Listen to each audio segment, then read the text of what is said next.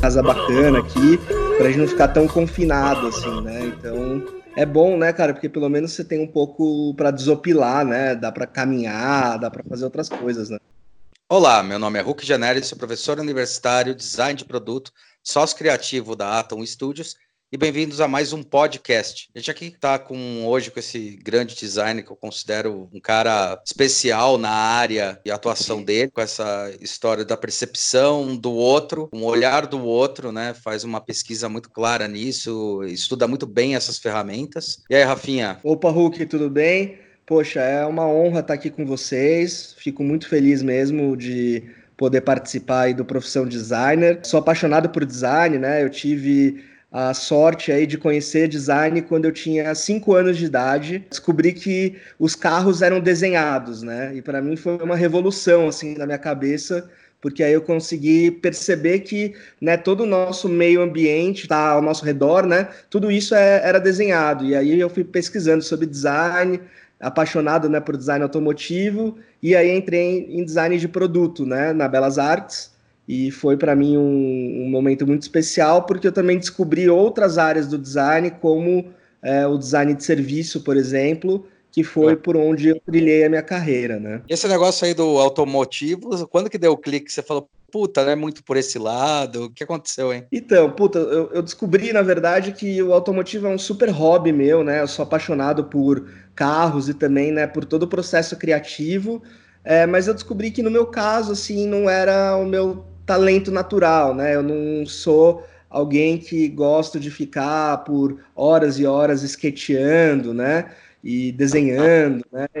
E aí descobri que, na verdade, o que eu gostava, né, como você disse aí na introdução, era muito de conversar com as pessoas, né? Então, sou um designer muito mais de conversar, de entrevistar, de observar, do que um designer propriamente de projetar e de resolver problemas que envolvam é, o desenvolvimento de artefatos, né? Então, assim, o que é legal, né, nisso que você está falando é que, poxa, a gente está tão numa fase de inovação, né? e de, e de percepção de novo mercado, né, que ele se abre aí com a, com a internet, e agora, inclusive, até com, com né, ele se abre de um, de um jeito que a gente tem que, então, olhar de uma maneira mais carinhosa para esse, esse usuário aí, né, basicamente é, você, você entende essa dor deles, mapeia isso, né? Muito louco isso, porque é, é um ex puro, né, Rafa? Pois é, não, eu acho que é fundamental, né? Acredito que o design, né, quando a gente pensa né, em design, ele vem né, do desígnio, né, do projeto. Então, uhum. né, para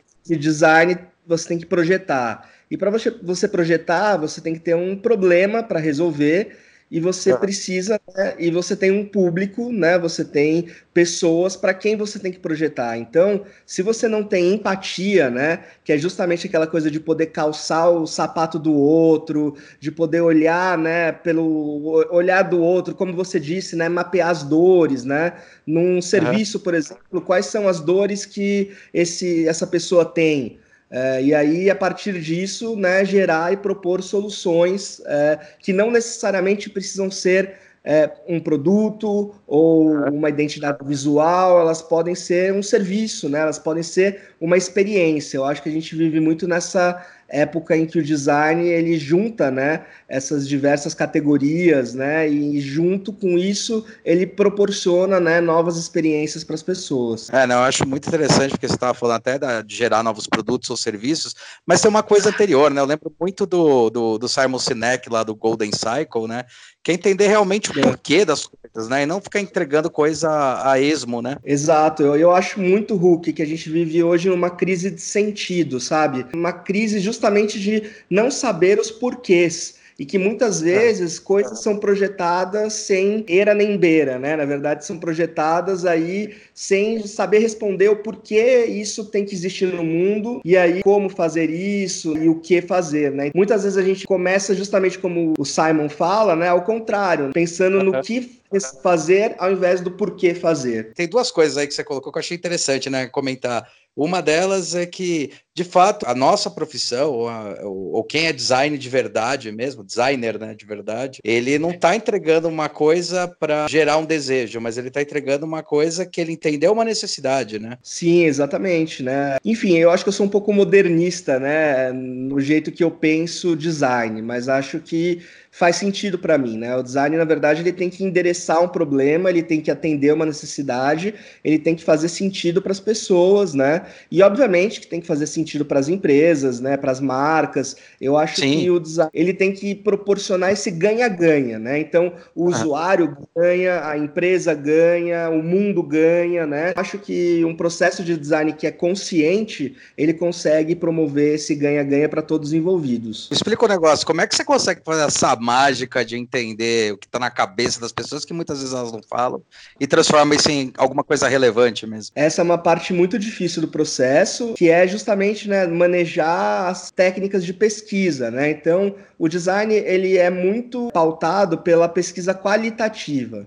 Então, a gente está uhum. muito mais interessado em saber em profundidade o que acontece com um pequeno grupo de pessoas do que é, saber quantitativamente o que acontece com um grande grupo de pessoas. E aí eu explico por quê. A gente utiliza, né, a etnografia, que é uma técnica de coleta de dados da antropologia social, como um jeito de pensar da pesquisa em design. Não significa ah. que a gente aplique a etnografia, porque a etnografia era quando, por exemplo, o antropólogo Claudio Levi-Strauss, por exemplo, ficava dois, três anos é, numa comunidade para entender como eles vivem e, e, quais são os códigos culturais por trás né, da, dessa comunidade.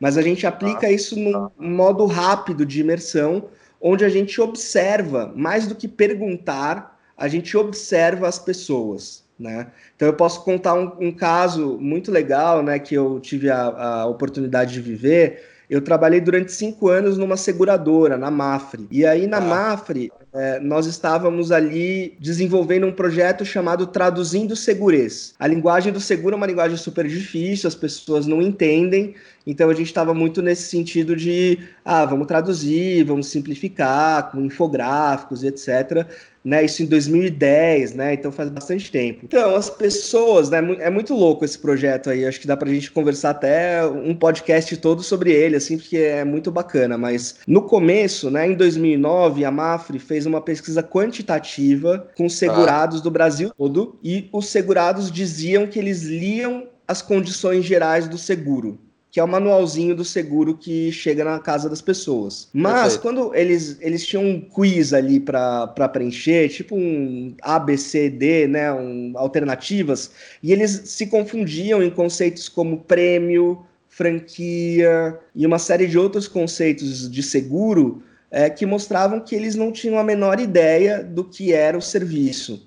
E aí isso gerava uma puta, né, um puta problema para a seguradora porque tinha um desalinhamento de expectativa muito grande quando o segurado ia usar o serviço, ele não sabia direito o que ele contratou, então sempre ele ficava frustrado. É, inclusive tem uma, você falou aí uma palavra importante, né? A gente sempre trabalha muito com essa questão da expectativa e entrega, né, cara? E esse é um problemaço, né? Quando você tem que alinhar. Exatamente, eu acho que essa é uma grande questão é, do design e do design de serviço, né? Que é justamente você ter muito claro, né, o usuário ter muito claro qual vai ser a experiência do serviço que ele está contratando, né, e é, não ter os asteriscos, né, e não só na Mafre, né, mas, puta, em, em, todas, né, existiam muitos asteriscos, né, e aí você não conseguia entender, né, o, o segurado não tinha aí, o usuário não tinha clareza do que ele estava contratando.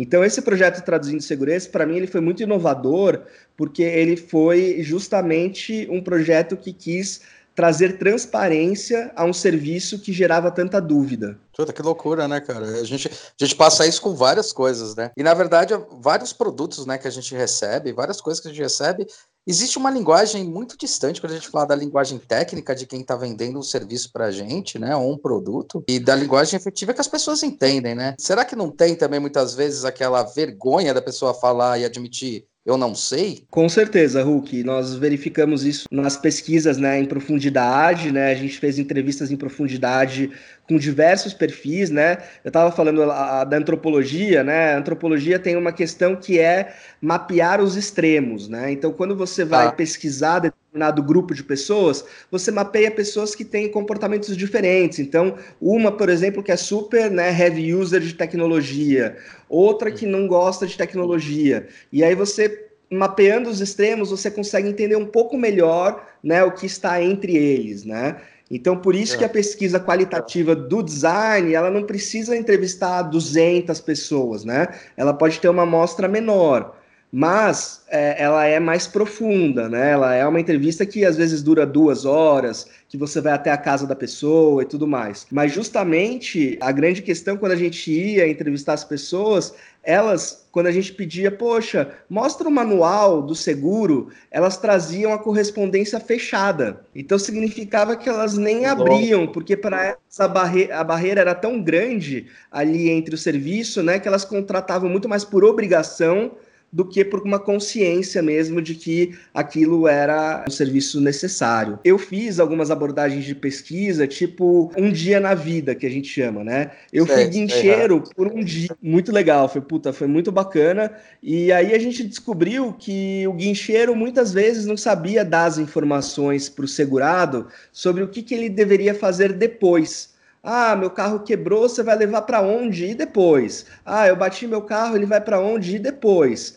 É, então a gente entendeu a partir disso que deveria existir um material institucional da seguradora que seria entregue pelo guincheiro naquele momento. E esse material seria, na verdade, né, um material gráfico e simples, mas um material que é, mostraria para o segurado exatamente o que ele deveria fazer após aquele incidente. É interessante isso, cara, porque você falou aí duas coisas, né, que são muito legais. Uma é esse extreme users, né, que são esses usuários é, extremos, é. né? É interessante porque, na verdade, para poder fazer um mapeamento de quais você vai entrevistar, você primeiro já faz um levantamento e um posicionamento deles, né? Então não é a, a Deus dará, né? É tipo, não é tipo, não é porque eu só tenho 30 pessoas, 40 pessoas para entrevistar que elas não, não vão me dar vários feedbacks ou muitas vezes, né, uma coisa que eu, eu acredito, eu não sei, você que é mais especialista nisso pode até falar mais, que é começar a dar norteamento para onde a gente tem que olhar, né? Não, com certeza. Acho que é que nem você disse, existe todo um método por trás, né, e ferramentas, né? Acho que isso é muito importante deixar claro, viu, Hulk, assim, que o designer, às vezes a gente tem essa coisa, né, do designer como ah, a mente criativa, é o dom do né? design. Né? Exato, o designer ele, ele é alguém, ele é, ele trabalha com a razão, com a lógica, ele tem métodos, ele tem ferramentas, ele aprende isso na faculdade, ele se empodera e para resolver cada tipo de problema, ele usa ali na sua sua caixinha de ferramentas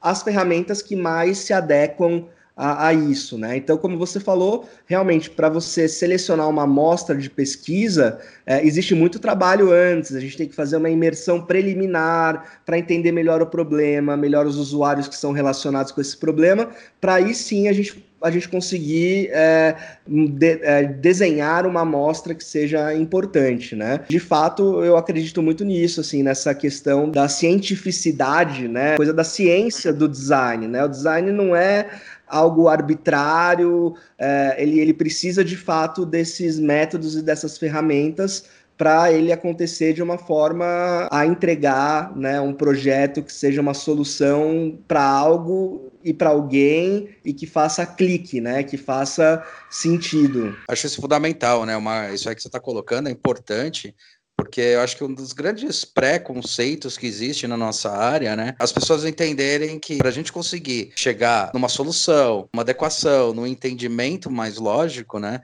você tem toda uma pesquisa um levantamento de dados para te direcionar. É brinco, né? Muitas vezes você começa acreditando num conceito e acreditando que uma solução é algo que você talvez esteja observando, mas depois uma pesquisa fica muito claro que de repente você deveria estar alinhando para um outro posicionamento, o entendimento é de outra, de outra maneira. E eu acho que também cabe aí uma, uma capacidade de quem é designer de ter o desprendimento, né? Olhar para as coisas como elas são e não ficar dando palpite ou achando. Não, exatamente, concordo contigo. É, e a gente já trabalhou juntos, enfim, como professores. Eu sei que é, você é um, é um professor que justamente gosta de é, compartilhar esse método, esse passo a passo com os alunos, sempre desafiando-os né, a falar: poxa, será que o que você acha realmente é a solução desse problema? Porque a gente tem a tendência de, quando vamos começar a resolver qualquer tipo de problema, acha que sabe a resposta.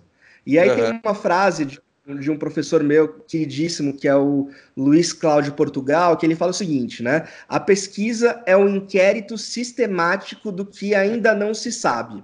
Então, pesquisa, ela tem método, ela é feita de um jeito sistemático e você não sabe a resposta, porque se você souber a resposta, nem precisa pesquisar. Então, por isso que a gente tem que, de fato, nos despir dessas nossas certezas, né? E aí tentar, de fato, né, num diálogo, né, de interrogativo, chegar ali a um consenso, a um caminho projetual que faça sentido para o problema que nós queremos resolver. Mas é o que você falou, não adianta a gente querer. E isso acontece muito, Hulk, assim, eu já vi acontecer bastante em empresas em que os diretores eles acham que sabem o que tem que ser feito, como tem que ser resolvido, e aí eles aplicam o projeto de o processo de design como uma maneira de embasar aquilo que eles acham que tem que ser feito. Vale até um puxão de orelha, entre aspas, né? Amor, nos ah, empresários.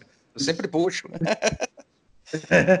não, é, exatamente. Sempre vale esse puxão de orelha de, né, calma, a gente não sabe a resposta ainda, vamos pesquisar, vamos estar, estar abertos para poder descobrir né? E não nos achar que desde o começo a gente já tem a resposta. Fez eu lembrar de uma coisa que eu acho importantíssima, assim, que é o que eu mais acredito dentro disso, que o Einstein ele falava uma frase muito boa que eu uso, né, para às vezes argumentar, que é o mais importante não é saber as respostas, é saber quais as perguntas que você vai fazer, né? Que é aquela coisa, né? O que, que é um briefing, né? O, o briefing, ele é que os clientes adoram passar, né?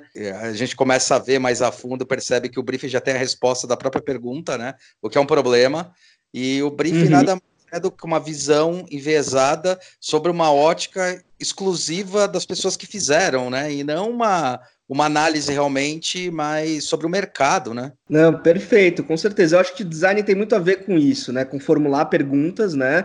Eu acho que é muito difícil, muito mais difícil formular a pergunta certa do que resolver o problema, né? Então acho que entendo, né? E são vários os pesquisadores que falam sobre isso, que o design tem que se preocupar muito mais com as perguntas do que com as respostas, porque quando ele chega, né, quando o processo de design chega numa pergunta correta, é muito mais do que 50% do caminho resolvido, né? E por isso que o processo de pesquisa é tão fundamental. Ele vai alimentar diversas outras perspectivas, né, que não só do cliente, mas a perspectiva do usuário, a perspectiva do mercado, é, a perspectiva da tecnologia, da economia, e é com todas essas perspectivas, né, você consegue enxergar enxergar de outros pontos de vista e fazer outras perguntas, né? Uma coisa que eu acho legal a gente esclarecer aqui, o que afinal é design de serviço?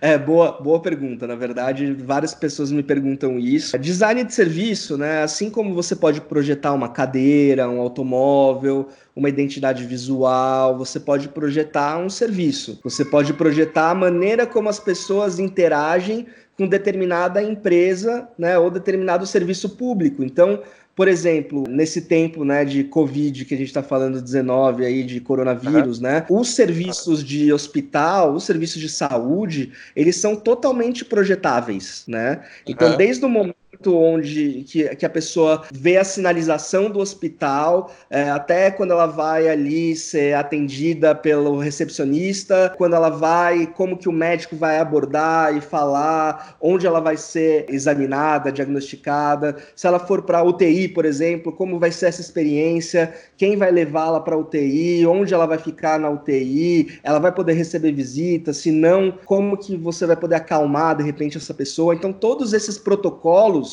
eles podem ser desenhados, podem ser projetados, e a gente fala muito em design de serviço das coreografias, né? Então, as coreografias entre os usuários e aqueles que provêm o serviço, né? Como isso vai funcionar. Então, é, um serviço é como se a gente usa né, uma ferramenta para design de serviço muito exclusiva né, do design de serviço, que é o blueprint que é como uhum. se fosse uma, uma planta do serviço, uma planta baixa. Então é como se você estivesse olhando para o serviço do começo ao final e entendendo como o seu usuário vai interagir com as diferentes pessoas e com os diferentes pontos de contato desse serviço, né? Desenhar o serviço tem muito a ver com isso, né? Projetar essas jornadas e entender justamente essas experiências que pessoas têm nos diversos pontos de contato e nos diversos momentos, né? Desde o momento antes dela chegar até o serviço até o momento depois que ela sai do serviço, né? Qual vai ser a recorrência? Ela vai falar bem desse serviço? Ela vai voltar a comprar? Ela vai voltar a usar o serviço? Então, é uma arte, né? Eu acho assim super interessante isso, né? Porque o design de serviço, ele não é só design de produto, ele não é só design gráfico, ele precisa, né, de todas essas áreas do design para se manifestar. Então, eu acho isso isso curioso porque de fato, primeira coisa, né? Esses pontos de contato que você está falando é praticamente igual os gargalos que a gente vê das empresas, né? Onde pode gripar, onde pode dar problema, e a gente já prevê isso, identifica, né, da melhor forma, e também a melhor forma de responder essas ações, né? Não, exatamente, é. Os pontos de contato eles podem ser vários, né? Eles podem ser desde um totem de autoatendimento até o aplicativo do celular até a cadeira que você senta para esperar o atendimento. Então, né, os pontos de contato, mas como você disse, são essas relações entre o serviço e os usuários e geralmente, né, você consegue identificar pontos de dor que a gente chama né, os pain points, né? Então, de repente, na relação com o totem, é, existe um problema de interface, então o usuário não consegue tirar a senha e aí vai ter que chamar né, ajuda do segurança. Então existe um problema aí de serviço, né, de interface hum. que precisa ser resolvido. Então é, nós designers de serviço analisamos muito né, esses touch points, esses pontos de contato, para entender né, como é a relação do usuário com esses pontos de contato e o que funciona e o que poderia funcionar melhor. Tem uma coisa interessante nisso que eu sempre levo na minha cabeça, assim, até apresento, né? Às vezes para alunos, né? Como você disse, a gente já deu aula junto, você já foi meu coordinator, né? Que é a teoria da comunicação, né? Você tem o emissor, uhum o canal e o receptor, né? Então a gente trabalha justamente nesse canal, né? Entendendo os códigos, os signos, o contexto, né? Eu, eu, eu consigo chegar muito dessa forma, né? A gente consegue alinhar essa comunicação, né?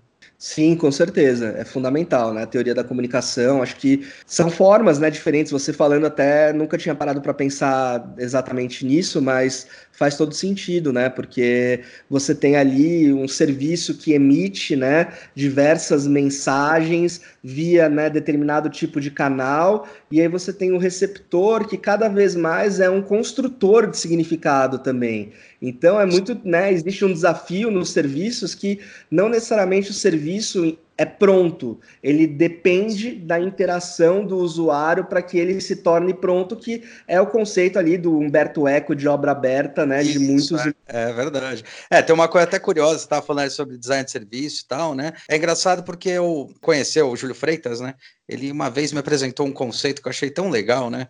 Que ele falava assim: qual é o serviço da maçaneta? Então a gente estava começando a questionar qual o serviço do produto que a gente está jogando, né? Para tentar é. chegar na conclusão que assim, todo objeto possui um serviço, né? Nem necessariamente todo serviço possui um objeto, mas todo objeto possui um serviço.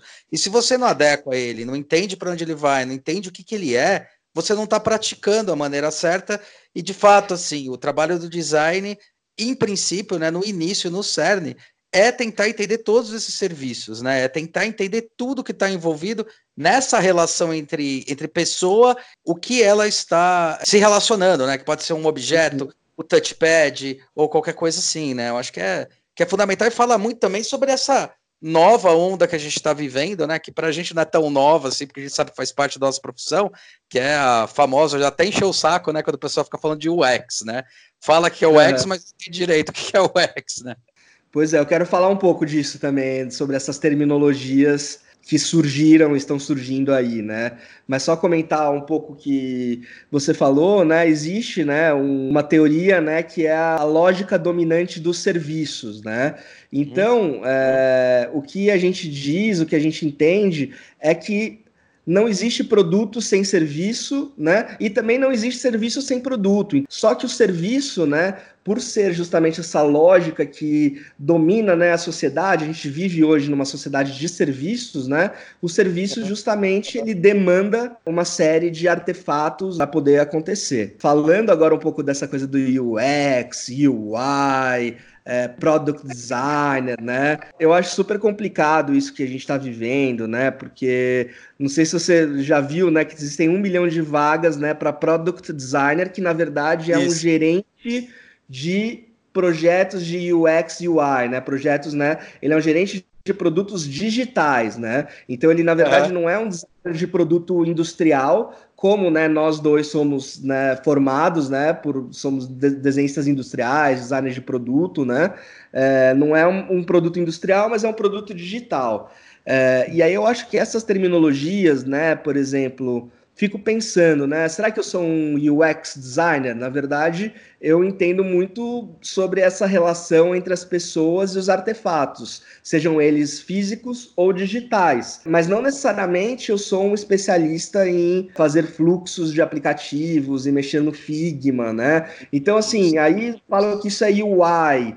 Mas aí eu acho que existe uma questão que é o design é maior do que tudo isso, né? O design, na verdade, projetar, né, endereçar um desafio por meio né, do conhecimento de necessidades da pesquisa, gerando soluções. Então, eu acredito que um designer bem formado, é, e aí falando de, de educação e tudo mais, né, a gente no IED, né, trabalhando há algum tempo e, e batalhando aí por por formar né, bons designers, né? Um designer bem formado é um designer que consegue resolver desafios de UX, que consegue resolver desafios de product design, que consegue resolver desafios de estratégia. Então, eu, eu acho que esses silos que estão se criando, né?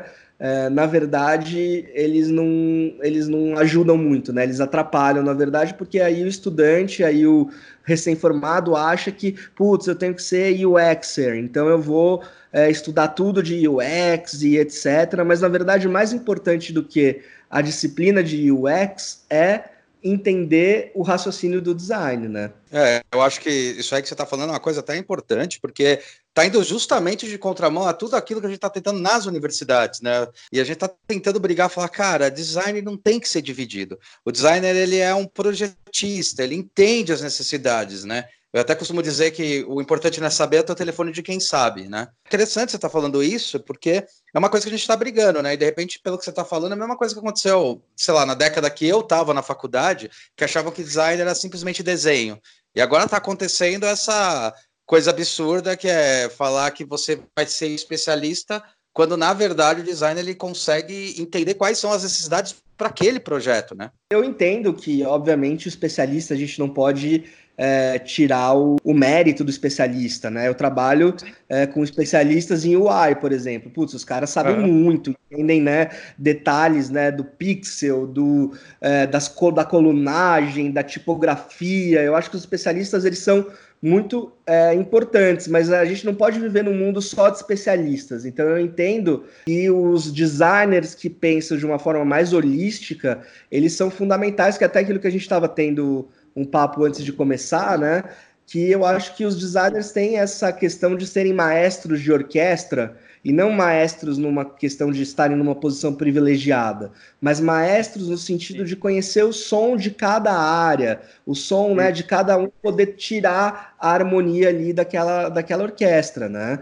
Então, eu entendo que esse designer que ele é um gestor, ele é um generalista, mas que ele conhece o som de cada área especialista, ele é um designer muito importante e eu sinto que cada vez menos ele tem tido, ele tem sido fomentado, né? É, quase que você falou disso aí, eu achei interessante que eu fiz um paralelo direto ao clínico geral, né? Todo mundo acha que todo mundo é clínico geral e não consegue entender. Clínico geral é um cara que se especializou em entender para onde você deve ir depois que ele te, te consulta, né? É meio isso, né? Então, o designer ele tem, ele, ele sabe para onde apontar a mira, né? Para onde apontar o barco, vai? Quando ele entende quais são os reais problemas, né? Sim, não, com certeza. Eu acho que é perfeito. Para mim é, é isso, assim. Então, acho que a gente tem que tomar um pouco de cuidado com essas novas terminologias porque é justamente isso, né? Entender que o design é maior do que tudo, né? Falando de design thinking também, que eu sei que é um campo que ah, você, você domina muito e você gosta muito disso, né? Eu também gosto, mas eu acho justamente isso, assim, que alguém né, de administração que vai fazer um curso de design thinking, puta, muito legal, essa pessoa vai aprender o um mindset de design, vai entender é, a questão da empatia, da colaboração, da experimentação, vai poder ser um grande disseminador do design onde quer que essa pessoa, esse profissional esteja, mas é diferente alguém que estuda, né, três, quatro anos de design, que entende diferentes métodos, processos. Então, né, existe essa coisa que o Tim Brown fala, né, de que todos podem ser designers. Eu acho isso até a página 2, sabe? Você pode ter um mindset do design, mas na hora de fato de projetar e resolver soluções, você precisa ter essa visão né, mais técnica. Eu, eu dou muito exemplo em paralelo, igual advogado, né? Porque todo mundo, por exemplo, que trabalha sabe dos seus direitos de trabalho, alguma coisa assim. Por exemplo, né? Que é uma coisa que todo mundo convive entendeu como é que funciona, mas na hora de praticar, ele tem que contratar um advogado, porque o advogado sabe por onde é, não, exato. Eu acho que é isso, assim, né? A gente está falando, né, entre pensamento generalista e o pensamento especialista, né? Acho que é. ambos os pensamentos são importantes. Então, é, a gente está falando do advogado fazer um curso de design thinking e ter uma visão generalista do design, que eu acho que é muito legal e é super importante porque hoje, né, graças ao design thinking, a Ideal e todo o trabalho que foi feito por uma série de, de consultores, né, incluindo você, que sempre trabalhou com essa área, né, fez com que CEOs saibam que é design. Isso para mim é incrível, né? Então eu lembro que é. o CEO da Mafre, ele sabia o que era design, porque o design se tornou relevante para outras áreas, né? Mas a gente não pode tirar a visão especialista do profissional de design, Sim. que é o cara, né, que é a mulher que vai saber resolver o problema de, é, de design daquela empresa, né? Que vai, vai entender que técnicas aplicar, como gerenciar o projeto. E aí, por outro lado, a gente também não pode supra especializar, super especializar o design, falando que tem o UX Researcher, o UX Designer, o Interaction Designer, e aí no uhum. final tudo acaba sendo a mesma coisa, né? Que é o design que, que, entende das interações das pessoas, né? E que vai, com base nisso, projetar soluções. Então, eu acho que essas segmentações elas não fazem bem para o design, nem para as empresas, né? Porque você cria uma divisão onde, na verdade, não tem que ter. Eu costumo dizer que uma coisa que dá um exemplo legal, né? É a questão da abertura da internet, né? Com essa com esse crescimento que a internet trouxe para a gente. Tem até o Toffler que falava sobre o retorno do consumidor, né? E o cara lá na década de 80, né? Numa época, é, a gente viveu aí um, um, momento em que as mídias estavam muito bem direcionadas e você tinha, você sabia da onde sair, para onde chegava. De repente começou a existir uma época em que o consumo muda, as pessoas agora elas têm voz pela primeira vez, queira ou não queira, todos têm é, para dizer coisas fakes ou não, mas não importa. E o consumo mudou muito, né? Então o consumo fez com que as pessoas agora não, não fossem mais só na loja, eles vão ver um unboxing, vão ver um monte de coisa, né? Eu até dou o exemplo do Galaxy Note 7, que as pessoas sabem mais sobre o celular que explodiu do que o Galaxy Note 7, né? E isso mudou, teve que mudar o mindset das pessoas, e daí sim eles começaram a olhar e falar qual foi a profissão efetivamente, qual é a profissão, que sempre conseguiu ter esse olhar com o usuário para conseguir entender as dores de cada grupo, de cada nicho, e daí chegaram no design. Eu acho que isso foi uma coisa positiva. Só que a coisa negativa, né, é, que eu acredito que é a minha maior briga, é que algum cara que fez, por exemplo, já dei curso, né, design thinking, a gente recebia muito gestor de empresa, que às vezes era administrador, era um cara dessas áreas. E é engraçado que ele saiu achando que sabiam design. E, na verdade, a gente estava mais mostrando que era assim que funcionava o raciocínio e que sim, você precisa ter um designer do seu lado para que é um especialista que vai te ajudar muito na hora de orientar isso, né? Não, exatamente, acho que é perfeito isso. É, Eu tenho até é, o meu gestor na, na Mafre, né, dando até um oi para ele, para o Bettini, que é um cara muito querido por mim. Ele é engenheiro, né, de formação no ITA e tudo mais, e ele entendia muito isso, assim, eu acho sensacional, porque ele entendia que o valor do especialista, né, do designer, né, então qualquer decisão que ele ia tomar em termos de design, ele recorria à equipe, ele entendia, né, que ele era um cara que tinha um raciocínio mais estratégico, do design, né, de como, né, que projetos desenvolver, é, que KPIs, né, que métricas utilizar e tudo mais, é, mas ele ouvia muito a equipe do, dos designers para poder falar com propriedade sobre esse assunto. Que esse tem que ser o, o raciocínio, né, dos dos executivos, das executivas, né, que trabalham com design, mas não são designers, né? Acho que é, confiar também no, no valor do especialista e nessa arte, né, do design de saber manejar as técnicas, métodos e ferramentas, que para mim é o que faz a grande diferença. E não é interessante isso daí que você está falando. Uma coisa que eu ia perguntar, até para, aliás, conversar, perguntar para você, né, até para a gente até esclarecer Cara, então a gente sabe que a gente vai atrás dessas pessoas, né, para conseguir entender quais são os outputs delas, né? Quais são o, o que elas têm para dizer para a gente conseguir mapear isso daí. E como é que a gente entrega esses inputs para as empresas? Como é que se entrega isso? É relatório? É gráfico? Como é, como é que a gente faz isso chegar à visão de algumas pessoas que não enxergam ou que precisam enxergar uma coisa mais, mais palpável, plausível ou tangível? Boa pergunta, Hulk. Acho que é uma arte também essa de análise e síntese, né? Então, se a gente for pensar ali na, no duplo diamante, né, que é, uhum. é, é, um método aí justamente que uma visão, né, de método do design, né, que fala de convergência. Falando em duplo diamante, desculpa te cortar, mas depois eu preciso te contar que eu acabo fazendo um triplo diamante, viu? Mas continua. Pô, que bom, quero saber, quero saber do triplo diamante, né? O duplo diamante é, é um, um formato, né, que foi é, desenhado pelo British Council, né, na Inglaterra, e, e aí várias, né, empresas foram adotando, que ele fala muito sobre convergência e divergência. A grande questão dele é que existem algumas fases, né, como a imersão, que é a etapa de pesquisa, a análise e síntese. E aí você tem um, um ponto, né, muito importante, que é a redefinição do desafio de design. Então, o que, que eu entendo que é a entrega dessa etapa de análise e síntese da pesquisa? Né? É um relatório, é, é um relatório que tem ali, é, tem que ser bastante profundo, então ele traz citações, bastante citações das entrevistas, é, agrupando né, essas entrevistas que foram feitas, essas observações em temas, e aí, a partir desses temas, ele prioriza, né, de acordo com o desafio de design, e ele chega em, no que a gente chama de design principles, né? Ele chega nos critérios norteadores do design. Então, quais são os critérios que tem que nortear é, o desenvolvimento das ideias para responder esses problemas? Então ele é um hum. trabalho né, que ele mostra a pesquisa e ele mostra de várias formas, né? Pode ter vídeo, óbvio que aqui tem uma questão de ética no design, ética na pesquisa muito importante, né?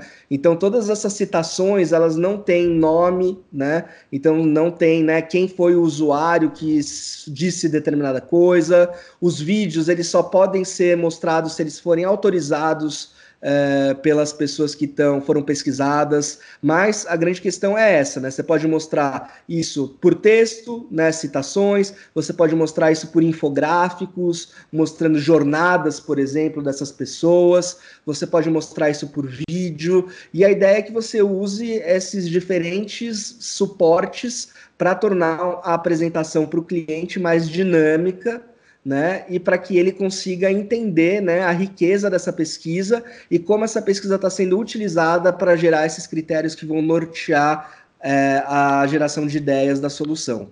Eu acho assim, cara, não é, não é puxação de saco, não. O teu trabalho, eu acho que ele é a ponta de lança, né? É, sempre que você vai fazer uma, qualquer projeto, né? Eu que trabalho muito com produto, né? Onde eu, eu na verdade, é a forma que eu respondo mais aos meus clientes é em forma de produto, tudo aquilo que eu pesquisei, né? Você entrega em forma de pesquisa. É, mas o que eu acho interessante, e soluções também, obviamente, mas o que eu acho importante quando eu falo que é ponta de lança esse teu trabalho, eu acho incrível, porque é dele que, na verdade, deveria se embasar todos os subsequentes projetos, né? Não, Sim. tipo, simplesmente ir no chutômetro, né? Então, é, é, por isso que eu acho assim, ele é o princípio de tudo, né? Então, quando eu falei que eu uso um triplo diamante, eu, na verdade, convergi uma ideia que vem do Simon, né, do Golden Cycle, junto com o diamante, junto com a pesquisa, né? É, imaginando três pontos aí, né, de diamante, né? Então, você tem a partida, o primeiro entrelaçamento, o segundo e o terceiro, né? Eu acabo criando três entrelaçamentos ali. Geralmente é no terceiro que o cara te entrega o briefing, né? Porque ele fala que tudo que tem por trás ele já validou e tá tudo certo. E eu uhum. costumo dizer que é, eu acabo dividindo os três por causa desse, desse conceito do Simon, né? Assim, a primeira coisa é entender os porquês, né? Que daí você faz uma uhum. imersão, uma análise, coleta, tal, tal, tal, tal. Depois, como? E daí você transforma em ferramentas, transforma em dados, informação tal. O que aí você começa a fazer prototipação e assim por diante, né? Então, é, nessa divisão aí que eu acabei jogando para poder ter essa relação. Porque eu sinto justamente a necessidade desse tipo de trabalho que você faz como elemento, que é o que vai dar, na verdade, insumo para que a gente consiga atender outras coisas, né? Porque um trabalho igual o seu pode ser uma consultoria para uma empresa, né? Que tem que valer muito essa consultoria, tem que pagar muita grana para ela, eu acho que tem que pagar mesmo, porque dela sai toda a base das futuras ações, cara. Dá até para fazer uma gestão e um planejamento estratégico de curto, médio e longo prazo para as empresas e para os negócios, né? Com certeza, com certeza. A gente sempre, é, depois né, dessa fase de análise, síntese dos critérios norteadores, quando vamos para a fase de ideação, é, a gente pode responder diretamente o problema, mas a gente pode gerar outras ideias também que façam sentido né, com os princípios, uhum. e aí a gente cria um roadmap né, de implementação das ideias. Então, é, é isso que você falou, é, um, é, é, meio que o princípio gerador de tudo que vai vir após é, a etapa de análise e síntese. Interessante, cara. Bom, quer comentar mais alguma coisa, Rafinha? Poxa, Hulk, quero, na verdade, parabenizar você aí pela, né, você e, seu sócio pela iniciativa, porque, assim, acho, acho fundamental essa questão de gerar conhecimento na área do design e acredito que é, tem muita coisa que a gente pode fazer. Então, poxa, acho sensacional a, a iniciativa, você sabe que eu te admiro muito, você é um cara é, que faz a diferença, né, e, e gera, na verdade, muito valor aí para os alunos é, e também como profissional. E é isso, cara. Tamo junto. Espero não ter falado muita besteira, mas é isso aí. Tamo junto. Que você precisar, conte comigo. E quem tá ouvindo, também tô super à disposição. Podem mandar mensagem, enfim, me encontrar lá no, no Facebook e, ou, enfim, outros meios. O Hulk depois pode deixar meu contato. E estou super aberto aí para a gente trocar ideias sobre design para é, pensarmos juntos nesse, em todas essas transformações, né? O design também está se transformando, né? Então, é, como, como é esse fazer contemporâneo do design? Valeu, Rafinha, também te, te admiro pra caramba, isso aqui não é troca de elogios, né, de carinhos, mas é um fato, cara, justamente pela área que você trabalha. Queria agradecer pra caramba você ter, ter se disponibilizado aí, possibilidade de a gente fazer essa entrevista. E eu acho que aqui está um grande start, galera, para tentar entender o que, que o designer ele vai por vários meios e o que o Rafa faz, da maneira que ele faz, é sim o início de qualquer trabalho, deve ser o início de qualquer trabalho de design, não importa quanto tempo você tenha para fazer, mas você tem que fazer isso, isso é o diferencial, entregar relevância, né? Entender as dores. Galera, dá um seguir aí nos podcasts, acompanha a gente aí no YouTube. E Rafinha, mais uma vez, valeu, cara, brigadão. E a gente vai se falar aí para você contar toda a jornada lá do, do case lá da Mafre, beleza? Não, vamos, com certeza, é muito legal. Tamo junto aí, a gente se fala para falar no Traduzindo Segurança.